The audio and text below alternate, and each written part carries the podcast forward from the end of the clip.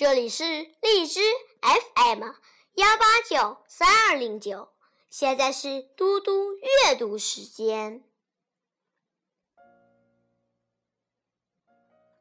水滴石穿。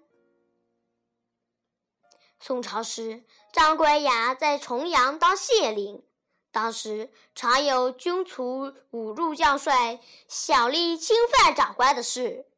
张乖崖认为这是一种反常的事，下决心要整治这种现象。一天，他在衙门周围巡逻，突然他看见一个小吏从府库中慌慌张张地走出来。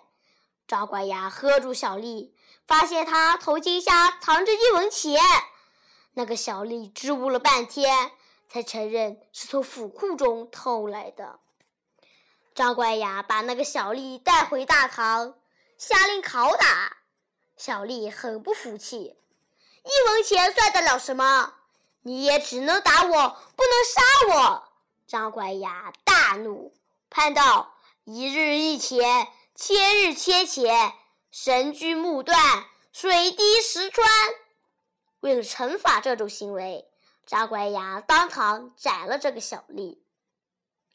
成语“水滴石穿”原比喻小错不改将会变成大错，现比喻只要坚持不懈，总能办成事情。